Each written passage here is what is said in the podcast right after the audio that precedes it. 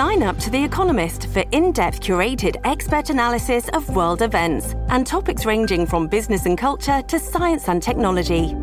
You'll get the weekly digital edition, online only articles, curated newsletters on politics, the markets, science, culture, and China, and full access to The Economist Podcast Plus. The Economist is independent journalism for independent thinking. Go to economist.com and get your first month free. 番組から総額20万円プレゼントのお知らせです。MBS ラジオ上泉雄一のエーナーでは6月12日月曜から16日金曜まで毎日お二人合計10人に現金2万円をプレゼント。こちらはラジオとラジコでお聞きの方限定の企画です。詳しくは6月12日月曜から16日金曜まで。ラジオかラジコで。MBS ラジオ上泉雄一のエーナーをチェックしてください。朝6時スタートです。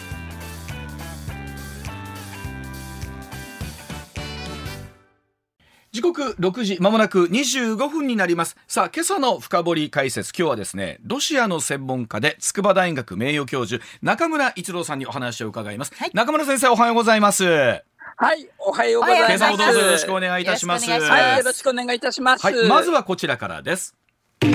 さあベラルーシの大統領に再び重病説ウクライナ情勢に影響の可能性も、はい、さあ旧ソ連、えー、ベラルーシのルカシェンコ大統領をめぐってベラルーシの元外交官がツイッターにですねロシアでプーチン大統領と会談したルカシェンコ氏の体調が悪化しモスクワの病院に搬送されたとの投稿。これ一瞬世界を駆け巡りました、ね、一瞬で、はい、さあまずは中村さんこの最新情報からお聞きしたいんですけど、どうなってます？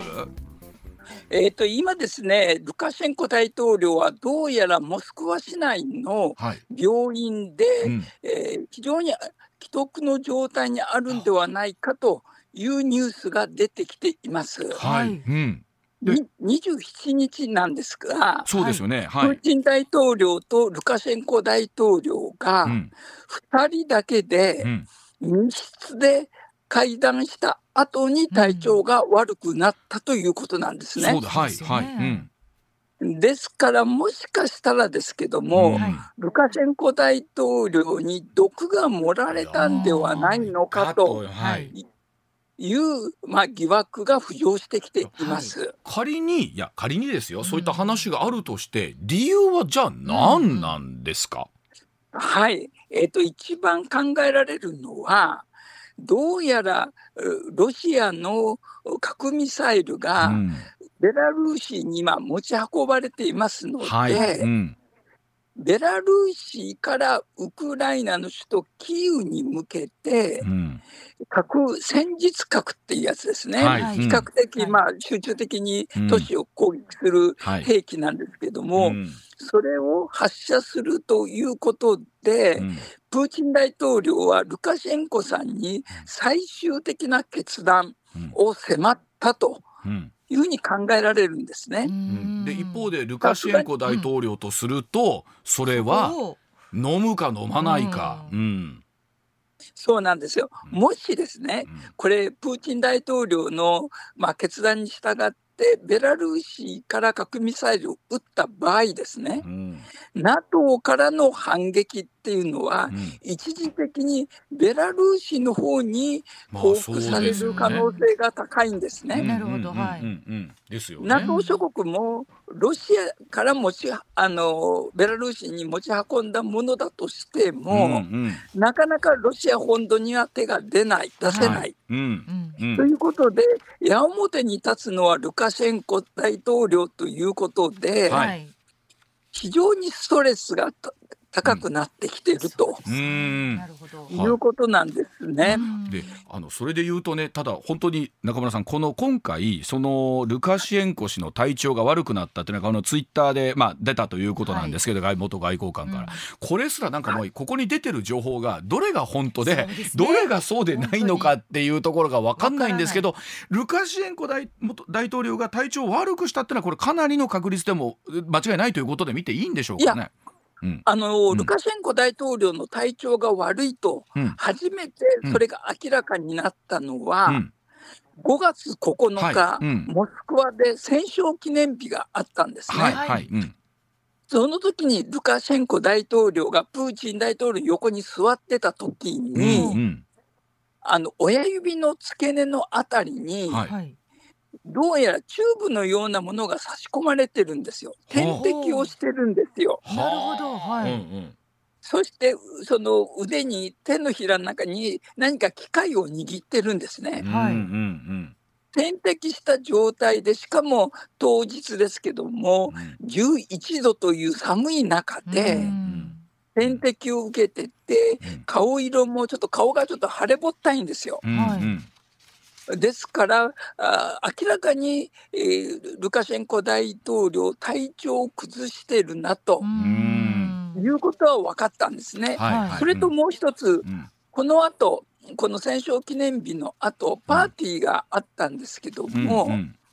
ルカシェンコ大統領はそれをキャンセルして、帰国の途に帰るためにモスクワ国内の、まあ、空港に向かったんですけども、はいその車列の中に救急車医者の乗った救急車がずっと車列について空港まで行ったという目撃情報が出ているんですね。うんしかももう一つ付け加えますとあのルカシェンコ大統領見た目にも非常に調子が悪いんではい。プーチン大統領が一言声かけたんですね。ははお前大丈夫かうんでうん。そうしたらルカシェンコ大統領が何がお前にわかるのかとうん。言い返したと。これがマイクが拾ってたんですね声をやり取りを。あ。はですので、えーまあ、ルカシェンコ大統領からすれば、うん。こんなに体調が悪くなったのはあ、うん。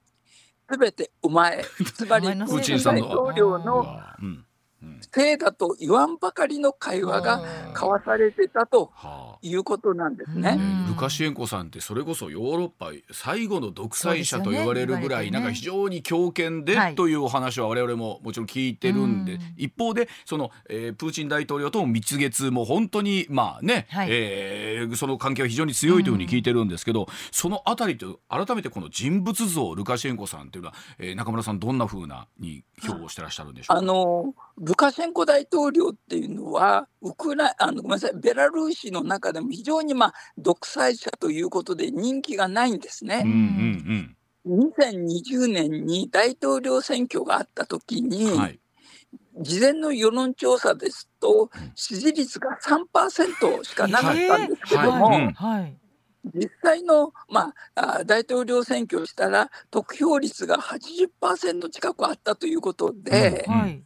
まあ、不正選挙が疑われて、ベラルーシの中で大変な反政府運動が起こったんですね、うんうん。ルカシェンコ打倒の。うん。はい。その時に、まあ、ロシア軍を投入して、うん。なんとか鎮圧したんですね。うん。うん。それ以来、まあ、ルカシェンコ大統領は、プーチン大統領に対して、まあ、非常に忠誠心を発揮するようになって、はい。うん。例えば、プーチン大統領とルカシェンコさんが、これ2年前ですかね、その3月か4月にあの黒海で、黒い海と書く黒海でうん。クルージングしたんですよ。はい。はい。うん。その時に、えープーチン大統領がルカシェンコ大統領に、お前、このつ冷たい海の中で泳げるかって冗談交じりに言ったんですよ。はあ。うんそしたら翌日、うんうルカシェンコ大統領は本当に泳いだんですよ。へえ。そこまでですか？その写真うんそれでその写真が出てきたんですけども、うん泳いでるのか溺れてるのかよくわからない写真なんですね。はいそれぐらいまあいずれにしても強力な関係ということなんですよね。ねもう忠誠心あふれる。うん。そうなんですうね。んでそですからの今回、はい、はい、うん、そのルカシェンコ大統領が、まあ、仮にそういうふうな事態になってくるとなるとさあ今おっしゃっていただいた、うん。例えばその戦術核の使用みたいなことをロシ現最新のロシアウクライナ情勢と絡めていくとうん。どんなふうに中村さん想定されますか、ははい、うん。おそらくルカシェンコ大統領は、えーベラルーシ国内から首都キーウに、うんウクライナの首都キーウに戦術核を発射することには反対だとい。いうことだと思うんですね。うん。ただあの今朝ですけども、今朝っていうか、あの首都キーウとの間に6時間の時差がありますので、今、午前0時を半頃なんですね。はいはいうんで、私の首都キーウに住んでいるアンナさんという研究仲間がいまして、先ほど、えー寝る前に、うん。とテレグラムで情報を回してくれたんですけども、はい。ああのロシアからのドローン攻撃が激しくて、はい。うん。たくさんの、まあ、私が写っている、まあ、写真を見る限りですけども、うん。地下鉄の一つの駅の中にう、んだいたい500人ぐらいの市民が避難している様子を、おテレグラムで写真を撮って送ってきてくれてます。はあはあうん。ということは、やはり28日からはい。ロシアは首都キーウに対してうん。激しい最大規模のドローン攻撃を仕掛けているんですね。はいはい。うん。うん。これはこれまでのドローン攻撃と決定的に違うところはどこかと言いますと、はい。うんこれまでのドローン攻撃っていうのは首都キーウのインフラ設備を狙っていたんですね。はい。今回はそれが目的ではなくてう、うん。どうやら首都キーウの防空システムをうん。破壊するためにうん。最大規模のドローン攻撃を仕掛けている。うんその結果、首都キーウの迎撃迎撃システムがかなり脆弱になってきているんじゃないかと、はいはい。うん。そういう状況を作っといて、うん。実はプーチンとすれば、ベラルーシから戦術核を撃ったときに、はい。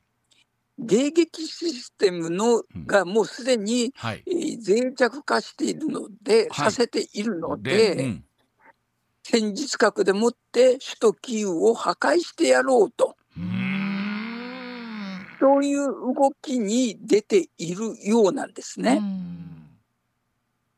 あのそれこそ中村さん以前にお話聞いた時にはもちろんこの戦術核のお話っていうのはこの1年半の間何度も出てるんですけれども、はい。変な言い方ですけれどもあまり人の住んでいないね、例えばその小麦の牧草地帯とかという話まであったんですけど、さらに言うと、はい。もう首都となってくると、まあ、いずれにしても非常に非道なことではあるんですけどね。よりよりえげつない話ですよね。仮にですよ。どうなってくると。はい、はい、世界中を敵に回しますよね。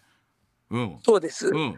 ですから、プーチン大統領とすれば、もうルカシェンコ、まずルカシェンコ大統領に矢面に立たせようと。うんいうことなんですよ。ただ、もちろん世界は私たちは、うん。それはプーチン大統領の指令のもとにおいて、うん。まあ、攻撃がなされたというふうに考えますので、はいはい。もし首都キーウに戦術核が撃たれたとしたらですね、うんベラルーシ国内でももちろんえー反政府活動がひ非常に活発に、なりますし、うん。ロシア国内でも実は反プーチン、反戦集会というものがうん行われる可能性が高くて、実際にですけども、まあ、こういった核戦術核を使われることをおそらく想定した上だと思いますけども、うん。6月4日、はい。来月の4日ですけども、はいはロシア全土の各都市でうん。反戦集会が行われるとはい。いう流れになってるんですね。はい。うん。これはもちろんあのその市民団体はロシア国内だけではなくて世界に対してううん。んインターネットでもって、えープーチンだとうん。反戦のうん。集会をみんなで開こうという動きが広まっているわけなんですね。うんですから逆に言うとプーチン大統領ははい。もう追い込まれてて、はいうん。そして万が一ルカシェンコ大統領があ病死するようなことがあれば、うん。ベラルーシに持ち込んでいるん。戦術核が使えなくなる可能性もあるのうんうで、ん。かな打つとすれば、まあ、ルカシェンコ大統領の病状にもよりますけども、はい。私たちが想像するよりもっと早くうん戦術核が使われる危険性が高まってきているとうんいうことなんですね。だって6月4日って言ったらもう今週末ですねよ。はい、もう今週末ですね。はい、はい。でそれまでにということも含めてあるということですか中村さん。はい、はい。ですから、一つの大きな山場うん。がここに来てえ訪れるのかな。うんですから、なぜ首都キーウに激しいドローン攻撃をしているのかとうんはいうんいうことと関連付けられるわけですね。なるほど。防空システムを破壊した上でではいはい。戦術核を撃つ。はあ。ただ、うんただ戦術核があキーウに飛んできたとしても、うんたとえ、まあ、パトリオット等で迎撃できたとしてもですね、うんうんはいその戦術核がどうなるのか、うんつまり迎撃して核爆発を大気中でするのかしないのか、ね。は。はいいうん。これについては私、防衛省の自衛隊の人にも何人にも話を聞きましたけども、うん。人類はそんなことうをんこれまで実験もしたことないし、はい、そうですね。うん。想定もしたこともないので。どうなるかはわからないとう。ん。これそれで、はいはいどうぞ。ただ？ただ？ただ、あ地上に落落ちて爆発するよりは、はい。大気中で迎撃した方がうん被害が少ないのではないのかというんううん。推定も出ています。うん本当おっしゃるようにまだ人類体験したことがないわけですから、ねこれあの例えば本当にルカシェンコさんにこれ、まあえまあ、おっしゃったような万一のことが仮にあった場合ですよ、あったとしたらどうなるんですか？そこでボタンなりというのは今度はだ誰が押すのかという話もなりますし、うん。だって仮に毒殺みたいなことが本気で起こってしまうとですよ、これプーチン大統領はどうするわけですか？あのですから、うん。新しい大統領、ルカシェンコさんが亡くなって、はい。新しい大統領代行が誕生する前ですね。ううん。ん。ですから、今、ルカシェンコさんはどうやらまだモスクワの病院にいるようなんですね。うんある意味で人質にとっている状況なんですね。そして、ロシアが今、ベラルーシに運び込んでいる、この核ミサイルの管理しているのは、うん。すべてロシア軍なわけですね。はいですので、まあ、最終的に戦術核を撃つという決定というのは、ロシア軍が行うわけなんですね。はい。うん。ですから、まあ、ルカシェンコさんがどれだけそれを、まあ、止めることができるのかっていうことは、まだよくわからないんですけども、はい。ただ、ルカシェンコさんが亡くなったということになれば、うん。うベラルーシ国内で大変な反プーチン集会、うん。運動が巻き起こりますので、うん。それまでにプーチン大統領は何らかの、まあ、うん。決断を下すんではないのかと。う。ん。で、先ほど入ってきたニュースですけども、はいはい。今さっきです。あの、ポーランドと接して、ベラルーシはポーランドと国境を接してるんですけども、うんうん6月1日から、はい。はい。このポーランドとベラルーシの間の、うん。まあ、国境を封鎖すると、ほう。うん。物流をすべて止めるとはい。いう発表がされました。はい、ですので、こういったまあベラルーシとポーランドの国境が封鎖されるということは、うん。ポーランド自身、うん。もしかしたらこの戦術核うがん。ウクライナでだけではなく、でうん。NATO うん、ポーランドの国内に NATO 基地がありますので、はいうん。そちらに向けて戦術核が発射される可能性もあるということなんですね。そんなにこれ広がるんですか？これは実はもうお単にウクライナではなくてポーランド、はい。つまりプーチン大統領にとっては NATO がどんどんどんどん東方拡大してきて、ウクライナの方に向かってくるだけではなくてもうポーランドにもうん。NATO 軍の基地がたくさんありますので、そこを狙ってくるんじゃないかということも実は懸念されているんですね。ということはもうこのにわかこの1週間ヨーロッパの緊張というのはもう今までとは違う形の緊張を走ってる感じですね、まあ、中村さん今お話聞いたらね。はい、ですから、はい、まあ、もうすでに非常に緊迫度が高くなってきてて、うん。うん、それで、まあ、あの広島サミットが、はい、G7 の広島サミットがありました。はい。そこで、まあ、ゼレンスキー大統領も招待国として、まあ、あの出席したわけですけれども、はい、そこでおそらく協議された内容といえば、うん、そのロシアが戦術核を使ったときに、うん、まあ、NATO 諸国、ウクライナがどう対応するのか、うん、反転攻勢するというような話も出てきてましたので、はい、はい。これを含めた対応について、うん、まあ、最終調整の話し合いの場が持たれたんではないかと思ってます。うん、あなるほど。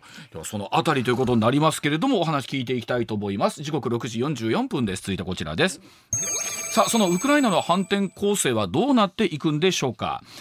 ウクライナ軍の総司令官は通信アプリテレグラムに我々のものを取り戻す時が来たとのメッセージとともにロシア軍との戦闘に臨むウクライナ軍の映像を投稿いたしました。さあロシアに占領された領土を奪還するための大規模な反転攻勢の開始宣言したというふうに見られているわけなんですけれども、まあ、もちろん今首都キーウを含めて西側の、ね、辺りというのはあるんですが、はい、言ってもやっぱり東部南部の激戦続いているわけなんですけれども、うん、さあこの辺り今おっしゃった反転攻勢というのは一方で中村さんどうなっていくのかというところですよね。はい、そうですね、はい、反転攻勢のまあ規模としては、だいたい4万人から5万人規模の兵士を使った反 This episode is brought to you by Shopify. Whether you're selling a little or a lot, Shopify helps you do your thing, however you cha-ching. From the launch your online shop stage, all the way to the we just hit a million orders stage. No matter what stage you're in, Shopify's there to help you grow. Sign up for a $1 per month trial period at shopify.com slash special offer, all lowercase. That's shopify.com slash special offer. 転攻勢ということが考えられているんですけども、はい、ただ、この反転攻勢っていうのは、まあ、5月の上旬から中旬にかけて、うん、 まあ、実施されるんではないかということが言われていたんですね。はい、ただ、今見てみてると、どんどんどんどんこう反転攻勢の時期がずれて遅れてきてるわけなんですね。はい。うん。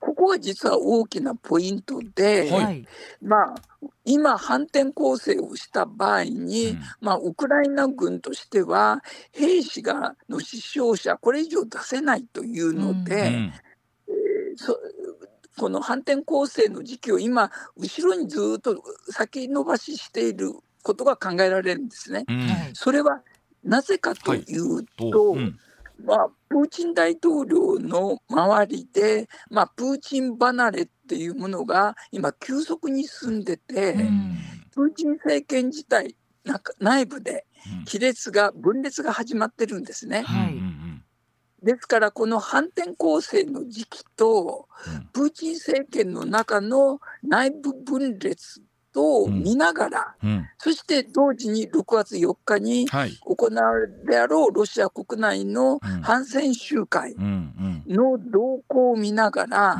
ロシア国内でプーチン離れが進んでいる、プーチン政権が弱まってくる、弱体化している、そのタイミングで、実は反転攻勢をした方が、うん。ウクライナ兵の死傷者の数が、まあ、できるだけ少なく済むんではないかというところで、はい、えー、反転攻勢に着手する。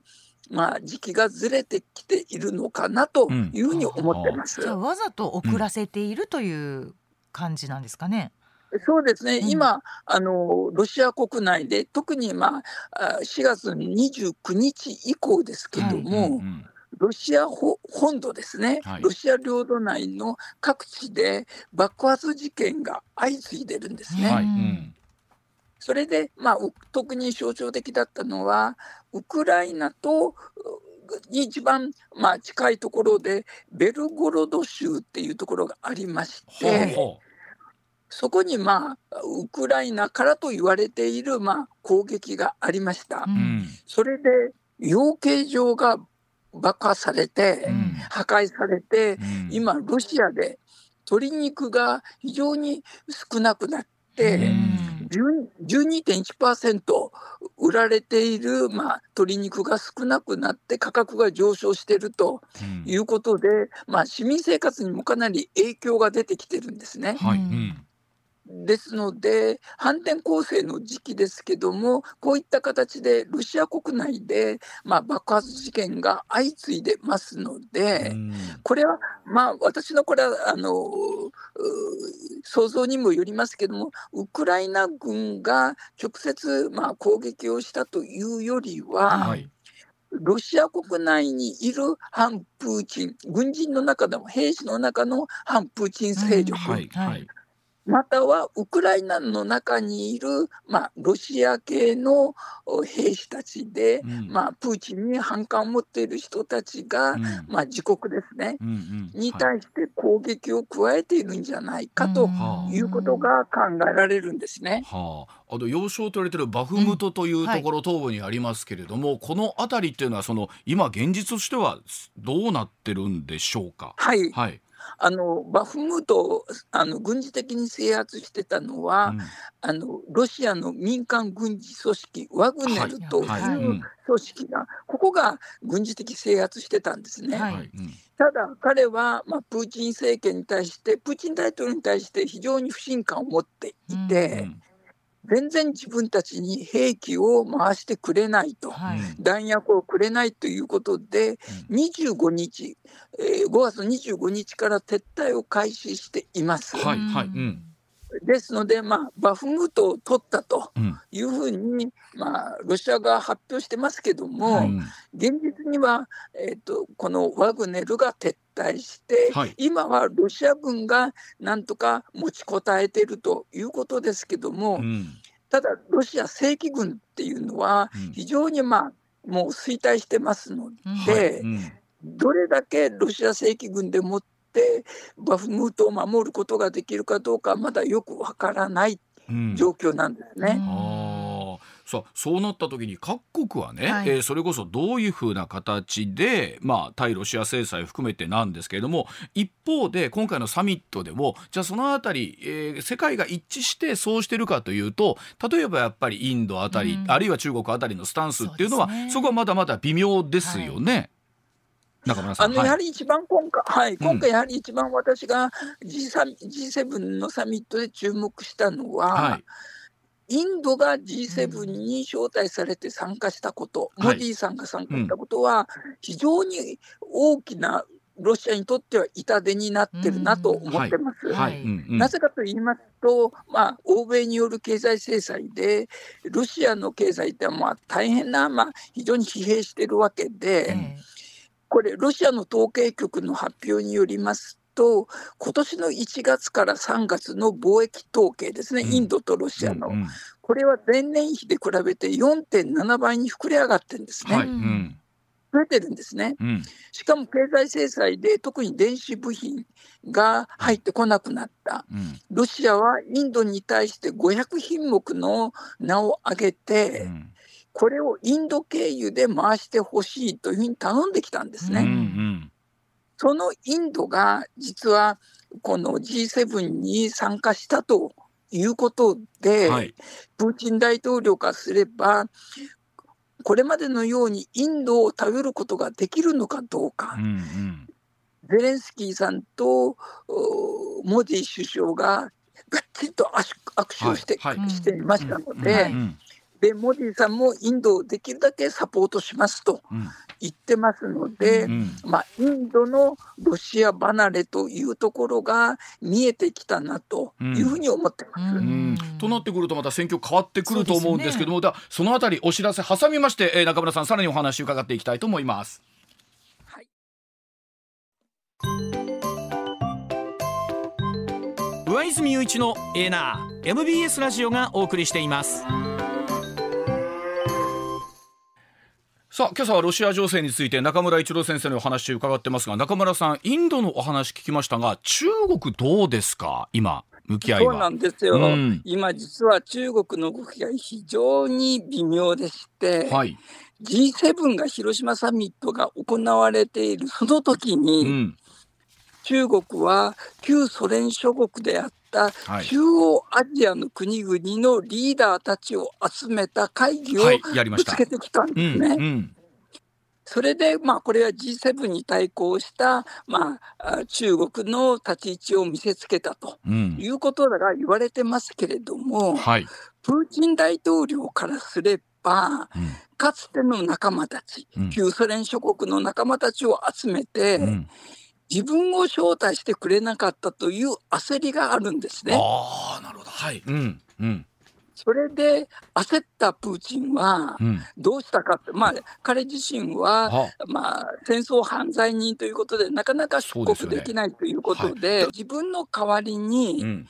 ロシアの首相、ミシューシチンっていう首相がいますけども、はい。はい、それと、えっと、経済閣僚たちの大きな代表団を中国に送ったんですね。はい、なんとか、まあ、経済協力をもらいたいと。うん。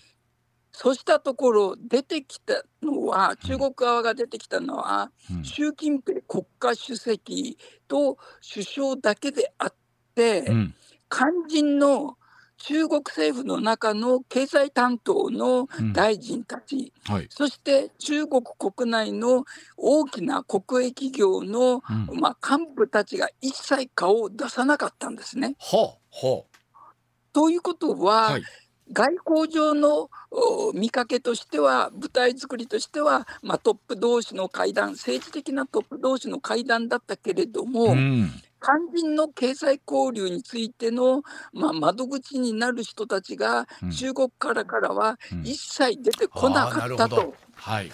うん、いうことで、やはり中国のビジネス界の人たちの中で、はい、ロシアのと貿易をするっていうことは、うん、今度は欧米からの経済制裁の対象になるのが怖いと。うんいうことで、まあ、中国の経済もさすがにもうロシアにはついていけないというところで、うん。うん、まあ、ロシア離れというところが始まってるということなんですね、それでいうと、例えば今度、ロシア国内のお話もお聞きしたいと思うんですけど、その経済制裁みたいなところも1年半になってますけれども、どうなんでしょう、その効き目というか効果というのは出ているのかそれともやっぱりその抜け穴と言われているところが支えているのかっていうのはこのあたりどうなんですか中村さん？はい、あの、うん、抜け穴と言われているところ、まあ、特にインドを中心ですけどだんだん穴が、はい、抜け穴が塞がれてきてまして。今、子どもたちがこれまで遊んできたゲーム機、うん、アメリカ、日本が中心ですけども、うん、ゲーム機が入ってこなくなったんですね。はいうんそれとかあとロシア版のマクドナルドが誕生したんですけども、はい。うんうん、そこでポテトがなくなったりとか。それでメニューが半分になってしまったとか、うん、やはりアメリカが撤退したその後ロシア版のマクドナルドファーストフードといっても、うん、アメリカの、うん、企業のようにはいかないという不満の声も上がってますし、はいはい、最近の、えっと、話ですと、あのやはりロシアで飛んでいる飛行機の80%は、うん、エアバスだとかボーイング社なんですね。はいはい。うん、その部品が全然供給していないがゆえに、これまであの侵攻からまあ1年ちょっと経ってますけども、うん、部品が入ってこないためにもう部品を交換しなくてはいけない時期のいろんなものがあるんですけども、はいそれを、まあ、交換せずに飛んでいる飛行機の便数が2000便に達してると。めちゃくちゃ危ないですやん、それ。怖いですね。で、私の友人が12月の末に、まあ、里帰りということで、シベリアに行ったんですけど、モスクワから。はいうん、その時に飛行機に、まあ、ロシアロシアの飛行機に乗る時にびっくりしたのは、飛行機のタイヤがツルツルなんですって。ああ、怖っ。もう、溝がなくて。交換できないから。うん。実はロシアっていうのはタイヤを作ってこなかったんですよ、車のタイヤも。で、まあ、日本からはブリヂストンのタイヤがたくさん大人気だったんですけども、飛行機のタイヤを見ても、本当にこの飛行機、大丈夫かと、ね、特にロシアっていうのは、真冬ですから、もうアイスバーンのようになってますので。そうですよね。ですので、今、ロシアの航空局は、パイロットに対して、着陸をするときにはドスンと落ちろと。滑らないように。これそれでお話聞いてるとあのロシアも本当にまあもちろんこあの特にねモスクワ近郊も多くの方住んでますけれども、ね。どうなんですかその中村さん。実際皆さんはまだそのロシえモスクワ近郊の人モスクワの人も生活はできてるんですか、いや、あの特に豊かな層、うん。若い層がもうロシアからどんどんどんどん出てるんですね。特にまあ日本流私たちで流に言えばまあリベラルな人、うん。お金持ちっていうのはもうロシアに住めないということで、はい。うん。単にアメリカとかヨーロッパに一時的に脱出してるんではなくて、ええ。自分たちが持ってたあそのタワーマンションだとか、まあ、うん。立派な一戸建てがあるんですけども、うん。それも売ってるんですね。はあなるほもう移それで住ってことですか？ど。はい、うん。不動産価格がモスクワ都心ですね。うん。不動産価格が60%も安くなって、はあ。もう叩き売りの状態になってるとでしょうね。これいう話も出てきてるんですね。6月4日の、はいいわゆるその反戦攻勢というんですか？そのいくつか、ね、あのグループがあるというのをお聞きしてるんですけどこれはじゃあかなり大規模なものに果たしてなるのか、それともやっぱりある程度やっぱ鎮圧されるのかどうなんですか？そのあたりっていうのは見立てでは。えそこあたりが非常に今、うんあのどう動くのかっていうところが一番大きな、あの焦点なんですね。うんですから、プーチン政権内部でかなり亀裂が生じてる、あの私たちよく知ってるあのラブロフ外相って言いますよね。はいはい。うん。ラブロフ外相が最近、まあ、西側の悪口をいっぱい言ったんですよ、G うん G7 のことを。うんうんうん。その後最後に一言漏らしたんですよ。はい、もう疲れ果ててしまったと言ったんですよ。はあ。それがロシアの記事でなんて書かれたと、まあ、定例記者会見の場だったんですけど、うん外務省の、はいうんそのラブロフさんの言葉でもって報じたロシアの新聞では、うんラブロフ外相の最後の定例会見であったかもしれないというのが見出しなんですね。なってくると、まあ、ただ今おっしゃったようにその6月4日というところ一つのまあ大きな節目でありそうですし、はい。山場ですね。まあ、中村さんの話聞いてると、まあね、ルカシェンコ大統領の体調も含めてですけれども、はい。はいただこの1週間本当予断許さないというような状況だということでいや中村さん今週も非常に分かりやすいお話どうもありがとうございました。ありがとうございました。はい。どうもありがとうございました。また引き続きどうぞよろしくお願いいたします。ありがとうございました。はい、よろしくお願いいたします。上泉雄一のエーナー MBS ラジオがお送りしていますツッコミニュースランキング。時事問題から芸能スポーツまで突っ込まずにはいられない注目ニュースを独自ランキングでご紹介、はい。まずは芸能スポーツです東宝東亜は29日アニメーション映画「ザ・スーパーマリオブラザーズ・ムービー」の国内興行収入が100億円を突破したことを発表しました、うん。洋画アニメ作品史上最速での100億円到達作品となりました、はい。また全世界興行成績での累計はおよそ1799億円となっています。すごいね。いや本当に面白いの面白いんです。であのここまで行くとは思わなかったですね。やっぱりすごいなやっぱりマリオ人気はね。マリオってでも昔からあるでしょ？そう。まあ僕らがそれこそ中学生ぐらいの時からあって、はあ。でも本当にこうなんだろうアトラクションを楽しむっていうような感じの映画ですから。なるほど、ええ。まだまだまだまだ行くやろなこりゃな。はい。続いて日本生命セ・パ交流戦の開幕記念記者会あ記念記者会見がはい。29日都内で行われ阪神からは中野拓夢内野手が出席、いい流れで来ているので初戦の入り方を大事にしながら交流戦優勝できるよう頑張りたいと気持ちを引き締めて意気込みを語りました、今日阪神はベルーナドームで西武と対戦、はい。オリックスは京セラドームで広島と対戦します。それでいうと向川さんとこのご次男えがもう野球大好きですけどここの前半はどういうふうに監督ご覧になってたんですか？いやでもめちゃくちゃ楽しみにしてました。すごい交流戦だね。明日から交流戦だね。もう昨日はもうずっとひたすらあの独り言で でずっとうなされてるのかっていうぐらい言ってました。おそらくこうナイターお聞きの皆さんもはい。本当にビールがうまい毎日が続いてらっしゃるでしょうね。いやー本当そう楽しみでしょうね、ではニュースランキング参りましょう。まずは第5位です、はい、日銀は29日2022年3月期決算を発表し保有する国債に1571億円の評価損が生じたと明らかにしました。